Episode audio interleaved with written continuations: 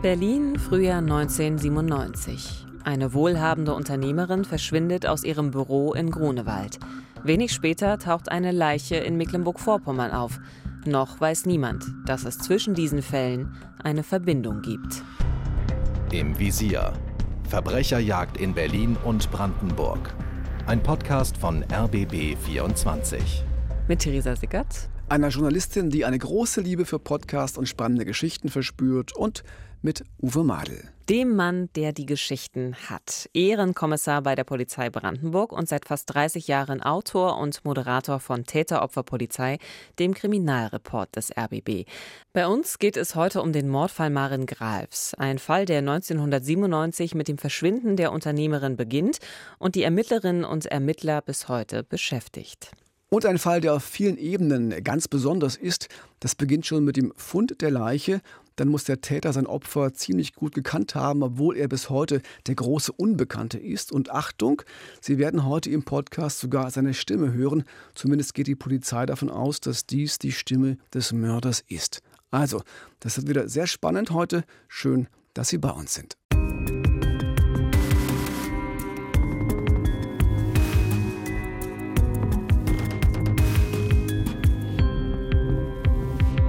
Berlin, 22. März 1997. Maren Gralfs ist Mutter von zwei erwachsenen Kindern. An diesem Sonnabend ist sie mit ihrer Tochter in einem Café verabredet. Maren liebt das Leben. Die Freunde kennen die 55-Jährige als aufgeschlossene und selbstbewusste Frau, die beruflich auf eigenen Füßen steht. Sie ist zuverlässig. Doch an diesem Samstag wartet die Tochter vergebens. Ihre Mutter kommt nicht. Die Tochter glaubt an ein Missverständnis, doch Maren bleibt verschwunden. Drei Tage später macht ein Mann in der Nähe von Schwerin eine grausige Entdeckung. Ja, das sind die beiden Ausgangspunkte in diesem Fall heute, die auf den ersten Blick zunächst keine Verbindung haben.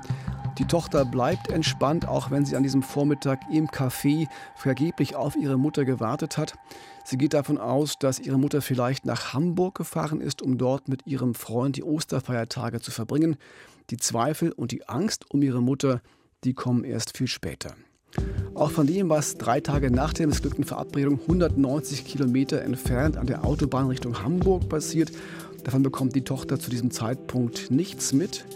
Dort ist etwas abseits der Straße ein Jäger mit zwei Bekannten unterwegs. Sie machen einen Spaziergang und folgen dabei einem Wassergraben. Plötzlich sieht Christian, so heißt der Mann, etwas im Wasser schwimmen, das ihm komisch vorkommt. Ich habe dann gesagt, ich gucke mir das doch mal näher an und bin dann daran getreten an die Stelle da oben und stellte fest, das ist ein Mensch. Dieser Mensch, ich konnte ihn nicht näher identifizieren. Das Wasser ist trübe gewesen, lag so da, die Hände so. Das ist natürlich sehr schockierend, sowas habe ich noch nicht gesehen. Das muss schrecklich gewesen sein für diesen Mann. Also er hat es euch damals erzählt, für ja. Täteropferpolizei, direkt an diesem Wassergraben, also am Fundort der Leiche. Und die Leiche lag also im Wasser auf dem Bauch und die Hände nach oben, also quasi vorn über, nach vorne über den Kopf hinausgestreckt. Genau. Äh, was aber Christian auf den ersten Blick nicht gesehen hat, die Leiche, die da im Wasser schwamm, diese Leiche hatte keinen Kopf. Mhm. Das konnte man erst erkennen, als die Leiche von der Polizei geborgen wurde. Und man konnte auch erkennen, dass es eine Frauenleiche war. Die wurde dann sofort nach Rostock gebracht, ins Institut für Rechtsmedizin. Der Direktor damals, 1997, war Professor Dr. Rudolf Wegener. Und er hat die unbekannte Tote, die Leiche ohne Kopf, auch obduziert. Wir konnten die Todesursache nicht feststellen, weil die, die Absetzung des Kopfes relativ äh, tief über den Schultern stattgefunden hat. Wichtig auch, dass wir bei der Untersuchung der Organe keine Bluteinatmungsherde, wie es bei massiver Gewalt gegen den Kopf zu erwarten wäre, gefunden haben in den Lungen. Wir haben lediglich festgestellt, dass äh, der Kopf nach dem Tode der Frau entfernt worden ist. Also die Rechtsmediziner können nicht herausfinden, wie die Frau zu Tode kam, denn Offenbar gab es keine massive Gewalt und auch keine Anzeichen für eine Vergewaltigung, für ein Sexualverbrechen. Der Körper der Frau hatte weder äußere noch innere Verletzungen. Nur eins wurde deutlich, die Frau war schon tot, als ihr Kopf abgetrennt wurde. Und eine Frage blieb natürlich offen. wer ist die Tote? Also das alles ist ziemlich gruselig, wie ich finde. Und wir bekommen natürlich schon so eine Ahnung, um welche Frau es sich handeln könnte. Doch zu diesem Zeitpunkt, Ende März, ist noch niemandem klar, dass das Verschwinden von Maren Greifs in Berlin und der Fund dieser Leiche in der Nähe von Schwerin in Mecklenburg-Vorpommern in einem Zusammenhang stehen könnte. Ja, das stimmt, Therese. Und das lag auch daran, dass Maren Grafs erst am 2. April bei der Polizei als vermisst gemeldet wurde elf Tage nach der Verabredung mit ihrer Tochter, bei der sie nicht auftauchte, und acht Tage nach dem Fund der Leiche ohne Kopf. Die Tochter von Maren Grafs und auch ihr Sohn wurden erst stutzig, als sie herausfanden, dass ihre Mutter offenbar doch nicht über Ostern bei ihrem Freund in Hamburg war, was sie ja angenommen mhm. hatten. Deswegen waren sie auch ganz entspannt und ohne große Sorgen. Und dann gingen sie am Dienstag nach Ostern zur Polizei. Also die Kinder werden stutzig, gehen zur Polizei und was macht die dann? Wie geht sie jetzt weiter vor? Also die nimmt die Kinder sehr ernst und äh, die Vermisstenmeldung natürlich auch und geht recht frühzeitig von einem Verbrechen aus. Maren Gras war ja zum Zeitpunkt äh, der Anzeige schon zwölf Tage verschwunden. Lang, ja. Lang. Den letzten Kontakt zu ihr gab es am 21. März, also einen Tag bevor sie äh, nicht im Café auftauchte. Eine Entführung ist eher unwahrscheinlich. Es gab bis dahin keine Lösegeldforderung, ein Suizid ebenso unwahrscheinlich. Dafür gab es keine Anzeichen und nach einer längeren, vielleicht heimlichen Urlaubsreise sieht es auch nicht aus, denn in der Wohnung von Maren Gras finden die Ermittler noch Wäsche in der Waschmaschine und benutztes Geschirr in der Küche. Also alles sieht so aus, als wäre sie nur mal kurz weg gewesen. Naja, und dann war ja da auch noch die Sache mit ihrem Auto, ein schwarzer Mercedes, der war ja zunächst auch erstmal verschwunden. Das stimmt. Der Wagen wurde wie Maren Grafs zuletzt am 21. März 97 gesehen. Das war ein Freitag. Er stand vor ihrem Büro in der Trabener Straße in Berlin-Grunewald. Sie hatte ja eine eigene Hausverwaltung. Das war ihr Job, das war ihr Beruf. Und dann war der Wagen plötzlich verschwunden, genau wie Maren. Das heißt, auch das Auto wird jetzt zur Fahndung ausgeschrieben und wird dann am 11. April, also neun Tage nach der Vermisstenanzeige in Hamburg gefunden, in der Münzstraße in der Nähe vom Hauptbahnhof. Der stand da geparkt am Straßenrand, aber Autoschlüssel und Papiere, die fehlten. Also vielleicht in Hamburg bei dem Freund. Naja, auf jeden Fall, ähm, die Polizei findet also erstmal dieses Auto. Aber es bleibt ja immer noch die Frage für die Ermittler in Berlin, wo ist Maren Grafs? Denn zu ihr gibt es ja bislang keine Spur. Es gibt ja erstmal nur das Auto. Genau. Das dauert dann nochmal ungefähr knapp vier Wochen. Alte Röntgenaufnahmen des Hüftgelenks von Maren Grafs, die mit dem Leichnam am Institut für Rechtsmedizin in Rostock verglichen werden, bringen dann die letzte Gewissheit. Die Leiche ohne Kopf, wir ahnen das ja schon, die Leiche aus dem Wassergraben ist die Leiche von Maren Grafs.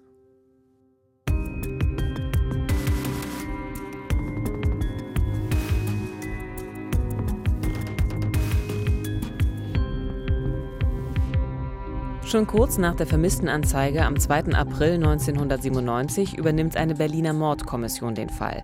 Da gibt es noch keine Spur von Maren Greifs. Uwe, wie können die Ermittler die Verbindung zwischen der Leiche und der vermissten Maren herstellen? Ist das ein ganz routinemäßiger Ablauf, dass man also Leichen, die eben nicht identifiziert werden konnten, mit Vermissten abgleicht? Ja, das ist in der Tat polizeiliche Routine.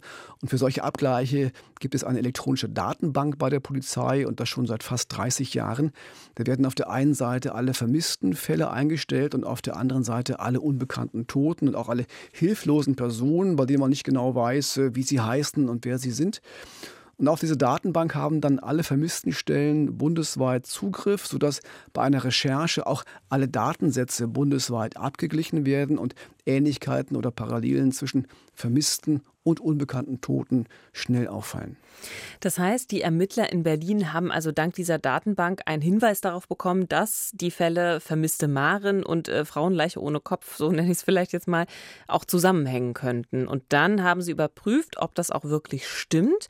Und dann konnten sie also am Ende die Leiche eindeutig als Maren Grafs identifizieren. Genau so war es. Hm?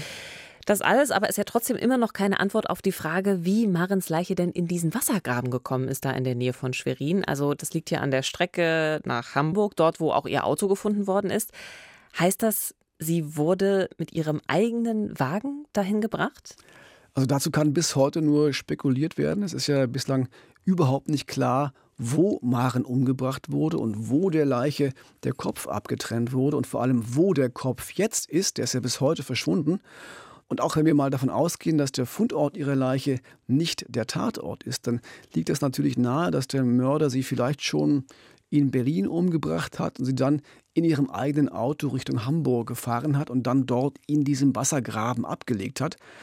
Das war damals noch eine sehr stille, sehr verlassene Gegend. Der Täter konnte also ziemlich sicher sein, dass er hier unbeobachtet die Leiche loswerden kann. Und vielleicht hat er wirklich erst hier an diesem Wassergraben den Kopf abgetrennt. Und dann ist er möglicherweise weiter nach Hamburg gefahren. Also das Auto, das wissen wir ja, wurde in Hamburg abgestellt und ich habe ja schon so eine kleine Vermutung angestellt. Also liefert das einen weiteren Hinweis auf den Täter?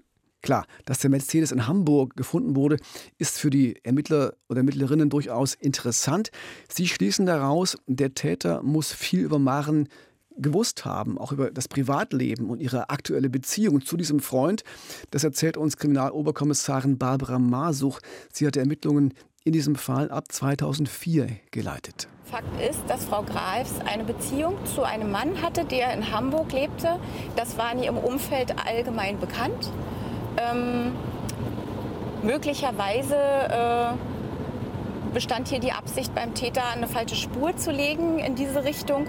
Falsche Spur? Also mein erster Impuls wäre ja gewesen, ja, dann ist das wahrscheinlich irgendwie der Bekannte in Hamburg, äh, mit dem sie gerne auch ein bisschen Zeit verbringen wollte. Also könnte nicht diese Bekanntschaft tatsächlich auch etwas mit dem Tod von Maren zu tun haben?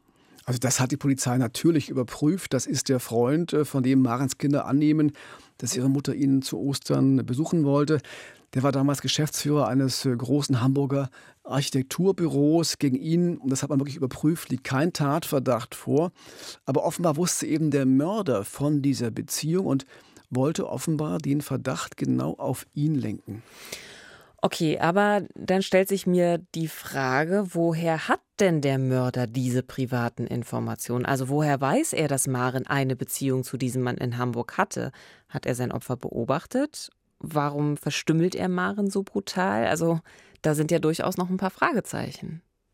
Und die sind bis heute offen, diese Fragen. Und die Fragezeichen sind immer noch da man kann spekulieren. Wahrscheinlich ist Marens Mörder jemand, der sie zuvor intensiv beobachtet hat, der vielleicht auch Kontakt zu ihr hatte, auf welcher Ebene auch immer.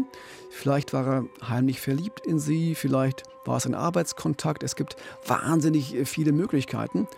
Und da hat sich auch die Mordkommission sehr viele Gedanken zugemacht, natürlich. Und ich verspreche, wir kommen später nochmal dazu. Aber spannend ist auch die Frage, warum hat der Täter Marens Leiche verstümmelt? Warum hat er ihren Kopf abgetrennt? Eine Theorie könnte sein, dass er die Identifizierung der Toten einfach erschweren wollte. Eine zweite Theorie könnte eventuell sein, dass es ähm, die Abnahme des Kopfes was mit Hassgefühlen zu tun gehabt haben könnte gruselig, muss ich sagen, wirklich gruselig, wenn ich das höre. Ähm, aber noch ist ja völlig unklar, was das Motiv des Täters sein könnte. War er vielleicht hinter dem Vermögen der reichen Unternehmerin her? War es ein Raubmord oder gab es da doch eben vielleicht auch einen persönlicheren Grund?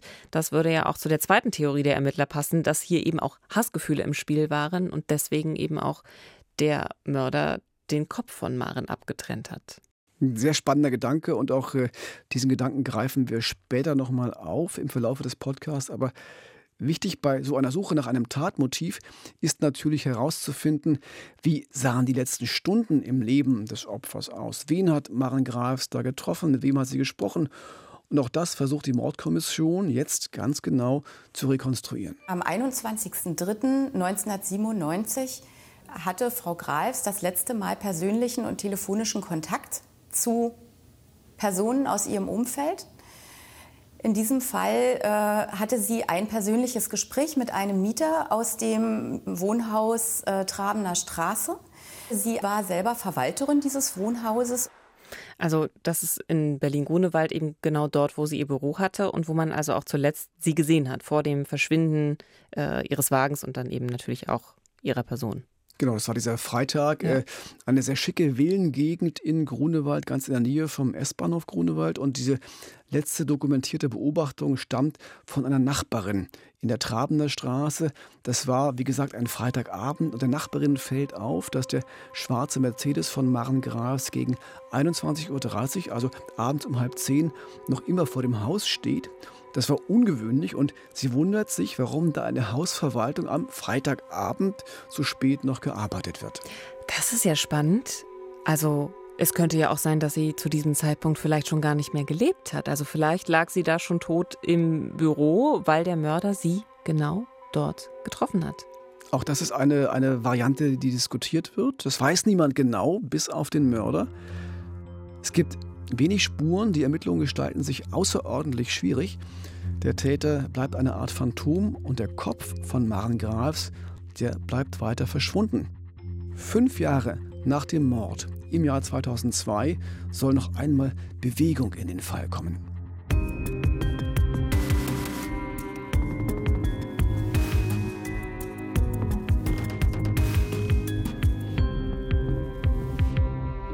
Wer hat Maren Greifs umgebracht? Warum musste die selbstbewusste und lebenslustige Geschäftsfrau aus Berlin sterben? Warum hat der Täter den Kopf von der Leiche abgetrennt? Auch fünf Jahre nach diesem ungewöhnlichen Mord gibt es noch keine Antworten auf diese Fragen. Aber man versucht jetzt noch einmal 2002 neue Impulse zu setzen und zwar mit Hilfe von Spezialisten der Abteilung Operative Fallanalyse beim LKA Berlin Landläufig sagt man, es sind Profiler, aber das haben die nicht so gerne. Also die Spezialisten der operativen Fallanalyse und Christian Schulz ist ihr Chef. Uns interessiert insbesondere bei der Fallanalyse das, was der Täter macht und zeigt, ähm, was über das übliche Maß oder die Notwendigkeit, ein Tötungsdelikt zu begehen, hinausgeht. Je mehr der Täter äh, am Tatort macht, oder mit der Leiche macht oder am Fundort, wie hier in diesem Fall, und noch weitere Orte aufsucht, ähm, desto mehr Verhalten zeigt er natürlich dadurch und desto mehr erzählt er über sich und desto mehr können wir auch interpretieren. Also man könnte auch sagen, die Spezialisten versuchen sich in den Täter hineinzudenken und aufgrund dessen, was sie eben über ihn oder die Tat wissen, dann zu rekonstruieren, wie das alles abgelaufen sein könnte und sich ein Bild davon zu machen, eben wie tickt dieser Täter, wie geht er vor und was könnte eben auch der nächste Schritt sein. Hm, genau so. Die Fallanalytiker um Christian Schulz, sie ackern sich durch äh, wirklich unzählige Aktenbände, schauen sich jede Aussage an und jedes Detail und immer sind sie auf der Suche nach Dingen, die mehr über den Ablauf der Tat und das Denken und das Motiv des Täters verraten. Spannender Job auch, wie ich finde. Ja, ähm, dazu gehört auch ähm, das, was nach dem Mord passierte. Die Ermittler sind sich sicher, nach der Tat ging der Mörder in die Wohnung von Maren Grafs. Die befand sich in Wilmersdorf in der Xantener Straße, unweit vom Kurfürstendamm. Dort gab es äh, keine Einbruchsspuren, aber wahrscheinlich hatte er ja ihren Wohnungsschlüssel. Aus dem Büro? Ja, nach dem Mord wird sie ihn bei sich gehabt haben. Und wahrscheinlich hielt er sich sogar längere Zeit dort auf, in der Wohnung, und genoss es richtig, sich da so unerkannt im privaten Bereich seines Opfers zu bewegen. Man kann sagen, dass der Täter in irgendeiner Art von Beziehung oder Verhältnis zu Frau Graf stand. Dass er sie nicht getötet hat, um sie zu berauben, sondern weil sie irgendetwas veranlasst haben muss, irgendeinen Auslöser äh, äh, hergestellt haben muss für ihn, wo er sagte, ich kann nicht anders, als diese Frau jetzt zu töten. Uwe, aber eine Frage habe ich noch. Also, wie kommen die denn darauf, dass der Täter in der Wohnung war, wenn es doch keine Einbruchsspuren gibt? Also die Antwort ist relativ einfach. Äh, es fehlten Sachen in der Wohnung. Aus Sicht des Täters vielleicht so etwas wie Trophäen, das private Telefonbuch von Maren Grafs zum Beispiel oder eine Sammlung so kleiner Elefantenfiguren. Die liebte Maren Grafs und hatte sie in der Wohnung herumstehen und auch als Anhänger an ihrem Schlüsselbund. Figuren, die überhaupt nicht wertvoll waren, aber für den Täter offenbar schon. Diese Sammlung hatte einen rein ideellen Wert. Ähm, ein Verkauf hätte sich nicht gelohnt. Barbara Masuch von der Mordkommission geht sogar davon aus, dass der Mörder mehrfach in der Wohnung war und dabei so eine Art ja, Machtgefühl. Oh ausgekostet hat. Gruselig, oder? Mhm. Ähm, diese Beutestücke sind für die Polizei natürlich ein wichtiger Ermittlungsansatz. Deshalb wurden von zwei sehr markanten Stücken im Nachhinein Skizzen angefertigt. Wer unseren Podcast als Videocast bei YouTube anschaut, kann die Skizzen jetzt auch direkt sehen. Ansonsten einfach Barbara Masuch zuhören.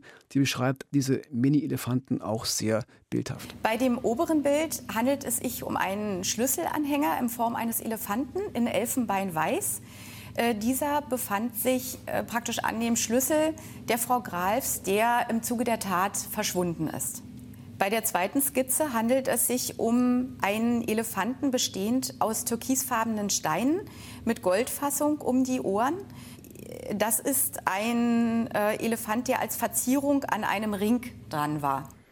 Also ich muss sagen, ich finde das schon ganz schön perfide, weil das ja so ist, als wollte der Täter noch irgendwas von ihr bei sich behalten, nachdem er ihr den Kopf abgetrennt hat und ihre Leiche entsorgt hat. Also ekelhaft. Ja, das ist auch so ein bisschen die Arbeitshypothese der Polizei, dass das offenbar eine Trophäenjagd war. Irgendwas wollte er in der Tat bei sich behalten. Und das ist noch nicht alles, was der Täter aus der Wohnung mitnimmt. Äh, neben den eigentlich wertlosen Trophäen verschwindet außerdem Schmuck im Wert von damals 100.000 D-Mark, heute also ungefähr 50.000 Euro. Deshalb war ja auch Raubmord lange Zeit eine Motivvariante, aber irgendwie schien der Schmuck eher so eine Art ja, Beifang zu sein. War ja gut dann für den Täter, noch ja. mal ein bisschen was abzustauben. Und eben aus Sicht der Mordkommission nicht das Hauptmotiv. Mhm. Und auch hier wollen wir uns ein paar markante Stücke noch mal ganz genau anschauen und wollen sie beschreiben, die ebenfalls in unserem Videocast auf YouTube zu sehen sind. Theresa, komm, los geht's. Also, es fehlen unter anderem ein vierreihiges Perlenkollier, eine zweireihige Zuchtperletkette mit einem Schloss aus Weißgold, äh, mit Brillanten und Saphiren besetzt und auch noch eine einreihige Perlenkette. Außerdem noch markant eine viereckige Cartier-Armbanduhr mit schwarzem Lederband und goldener Kette sowie ein Ring in Roségold, gefasst mit 25 Brillanten. Der Schmuck befand sich zum Teil in Schatullen des japanischen Juwelierunternehmens Kokishi Mikimoto.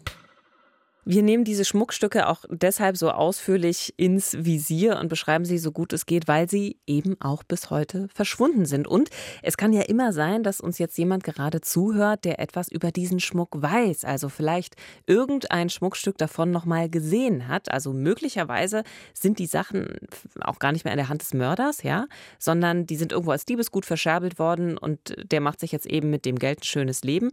Also es ist wirklich unfassbar und es wäre natürlich toll, wenn das tatsächlich klappen würde, dass doch noch jemand irgendwo den Schmuck erkennt. So ein bisschen die kleine letzte Hoffnung, oder? Unsere heimliche Hoffnung ja. auch. Und äh, dann hätte der Podcast äh, nicht nur eine spannende Geschichte erzählt, sondern auch etwas bewirkt am Ende und vielleicht äh, geholfen, diesen Fall später mit aufzuklären. Aber es gibt noch eine wichtige Spur. Genau, einen wichtigen Ermittlungsansatz. Und das ist wirklich schwer auszuhalten aus Sicht der Kinder von Maren Grafs. Knapp sechs Wochen nach dem Mord, am 4. Mai 97, gibt es auf dem Anrufbeantworter der Tochter diese Nachricht und das ist der Originalton. Ich weiß nicht, ob das alle jetzt ganz genau verstanden haben. Wir hören es vielleicht nochmal. Der Anrufer sagt, du bist eine Fotze. Ja, und äh, diese Stimme ist der Tochter völlig unbekannt. Sie hat keine Ahnung, wer das sein könnte, aber die Mordkommission ist sich sicher, das ist die Stimme des Mörders. Dann gehen wir davon aus, dass er nichts gegen die Tochter hatte, aber sie ist eben die Tochter der Verstorbenen. Und offensichtlich hat es ihm nicht gereicht, äh, die Tötung der Frau Graf, sondern äh, offensichtlich wollte er hinterher immer noch irgendwo seine Wut ausleben. Wie schlimm muss das auch für die Tochter gewesen sein? Also wie viel Angst, so stelle ich es mir vor, muss sie auch gehabt haben. Da ist diese Nachricht auf dem Anrufbeantworter und das natürlich mit dieser Frage, woher hat der Mann diese Telefonnummer? Also höchstwahrscheinlich aus dem privaten Telefonbuch der Mutter, das der Mörder ja als Trophäe mitgenommen hatte aus ihrer Wohnung. Und für die Ermittler erzählt dieser Anruf eine ganze Menge über den Täter. Sie verknüpfen das mit anderen Erkenntnissen aus ihrer Fallanalyse und gehen davon aus, dass der Mann damals ein mittleres Alter hatte. Heute ist das ja fast 24 Jahre her dass er eher schüchtern und verklemmt ist und ganz offensichtlich ein gestörtes Verhältnis zu Frauen hat. Offensichtlich, ja. Vermutlich hat er Maren aus der Distanz beobachtet. Er könnte auch Kontakt zu ihr gesucht haben, aber ohne Erfolg, was ihn wahrscheinlich verletzt hat. Ein Stalker. Klingt so fast, ne? Also mhm. jemand, der aus der Distanz guckt, etwas nicht erreichen kann und dann. Auch gerade nochmal mit dem Anrufbeantworter, auch bei der Tochter, das hat auch so was Stalkermäßiges. Und dann gewalttätig wird, genau. Ja. Ähm, das würde auch erklären, warum der Täter nicht im nahen Umfeld von Maren Grafs zu ermitteln war, aber doch eine Menge privater Details über sie wusste. Dieser obszöne Anruf des wahrscheinlichen Täters wird damals im Jahr 2002 nach der Fallanalyse zum ersten Mal veröffentlicht, auch bei uns in der Sendung, verbunden mit der Hoffnung, dass sich Menschen melden, die etwas zu dieser Stimme und dem Mann, dem sie gehört, sagen können. Und? Am Ende leider ohne Erfolg. Also bis zum Sommer 2002 wurde dieser Tonmitschnitt etwa 3000 Mal abgehört. Es gab auch ein paar Hinweise, aber leider führte keiner auf die Spur des Mörders. Aber dann äh, 2008, sechs Jahre später, wieder eine neue Entwicklung. Alle gesicherten Spuren werden noch einmal begutachtet und untersucht und siehe da, dank neuer Technik kann die DNA des Täters gesichert werden. Auf der Grundlage dieser neuen DNA-Erkenntnisse haben wir eine DNA-Reihenuntersuchung gestartet die ähm, zunächst sämtliche männliche Personen im näheren Umfeld des Opfers berücksichtigte. Da diese zunächst ohne Erfolg verlief, haben wir die Reihenuntersuchung auf das äh, weitere Umfeld der Frau Grafs ausgedehnt und sie dauert bis heute an. Ja, und bis heute gab es leider keinen Treffer. Der Täter bleibt ein Phantom, ein großer Unbekannter. Das kann doch gar nicht wahr sein. Also der Täter wusste so viel über Maren, auch wenn er sie jetzt wahrscheinlich aus der Distanz beobachtet hat. Er muss doch irgendwie aus dem weiteren Umfeld sein. Also er muss ja irgendwie erstmal auf diese Person Maren Gralfs überhaupt gekommen sein, oder? Ja, es ist und bleibt mysteriös. Das sind all die Fragen, die sich auch die Ermittlerinnen und Ermittler stellen. Vielleicht wohnte er in der Gegend, vielleicht gehörte er zu ihren Mietern, vielleicht hatte er Kontakt zu ihr, weil sie in Unternehmerkreisen durchaus eine bekannte Person war, auf vielen Veranstaltungen war. Aber das alles ist äh, Spekulation. Immerhin, es gibt noch eine Spur, mit der die Ermittler Hoffnung verbinden. Sie vermuten, dass der Täter seine Trophäen aus der Wohnung von Maren Grafs noch besitzen könnte. Es ist durchaus möglich, und gar nicht so unwahrscheinlich, dass er heute noch entweder die Elefantensammlung noch hat oder sie sich irgendwo befindet, wo nur er weiß, wo sie ist. Also diese äh, nicht wertvollen Trophäen, die könnten also immer noch in der Hand, im Besitz des Mörders sein. Vielleicht auch die anderen, auch noch der Schmuck, keine Ahnung. Und vielleicht ja sogar auch noch der Kopf der Leiche, der ja auch immer noch verschwunden ist. Vielleicht hat er ihn irgendwo vergraben und vielleicht besucht er heute noch mit jemandem äh, diesen Ort, des vergrabenen Kopfes, ohne dass natürlich sein Begleiter, seine Begleiterin weiß, dass sie gerade dort stehen, wo ein Kopf vergraben ist. Aber für ihn ist es nochmal ein Machtgefühl.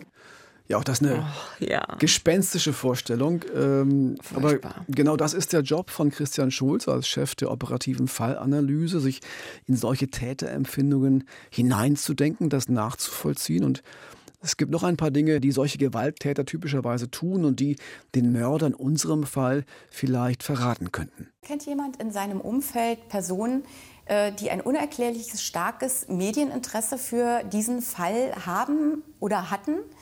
Ähm, damit meine ich, dass es ähm, oft vorkommt, dass Täter alles zu Fällen, die sie begangen haben, zu Taten, die sie begangen haben, äh, sammeln, was darüber in den Medien veröffentlicht worden ist. So könnte es in diesem Fall auch sein. Ja, und weiterhin interessiert die Polizei in Berlin, ob seit 1997 Teile des Schmucks von Maren Grafs zum Kauf angeboten oder verschenkt worden sind. Alle Bilder dazu finden Sie, wie gesagt, noch einmal in unserem Im Visier Videocast auf YouTube. Sollte Ihnen auch nach all den Jahren im Verwandten, Bekanntenkreis, im weiteren Umfeld, bei anderen Personen die von mir benannten vermissten Gegenstände des Opfers aufgefallen sein, dann appelliere ich an Sie, melden Sie sich, schauen Sie nicht weg. Jeder Hinweis könnte für uns hilfreich sein. Marens Kopf, ihr Schmuck, die Trophäen, die Gewissheit über ihren Mörder. Das alles fehlt in diesem Fall, der bis heute nicht aufgeklärt werden konnte. Aber Mord verjährt nicht. Und es wird weiter ermittelt. Also sollten Sie etwas zu diesem Mord an Maren Grafs wissen, Hinweise dazu nimmt jede Polizeidienststelle entgegen in Berlin, aber auch im gesamten Bundesgebiet. Vielen Dank fürs Zuhören. Nächste Woche geht es um eine Axt, viel Blut und einen toten Hobbyimker aus der Uckermark. Wurde er absichtlich getötet oder war es doch nur ein Unfall? Alle unsere Folgen gibt es auf allen gängigen Podcast-Plattformen und auch als Videoformat bei YouTube. Wir sind im Visier, Verbrecherjagd in Berlin und Brandenburg. Wenn es Ihnen gefallen hat, freuen wir uns natürlich auch über eine gute Bewertung und ich hoffe, Sie können heute Nacht trotzdem gut schlafen. Ja, das hoffe ich ebenfalls. Wissenschaftler sagen ja, das Böse ist vor allem die Abwesenheit von Empathie. Also egal, was Sie heute tun, seien Sie empathisch. Das Leben ist zu kurz, um böse zu sein.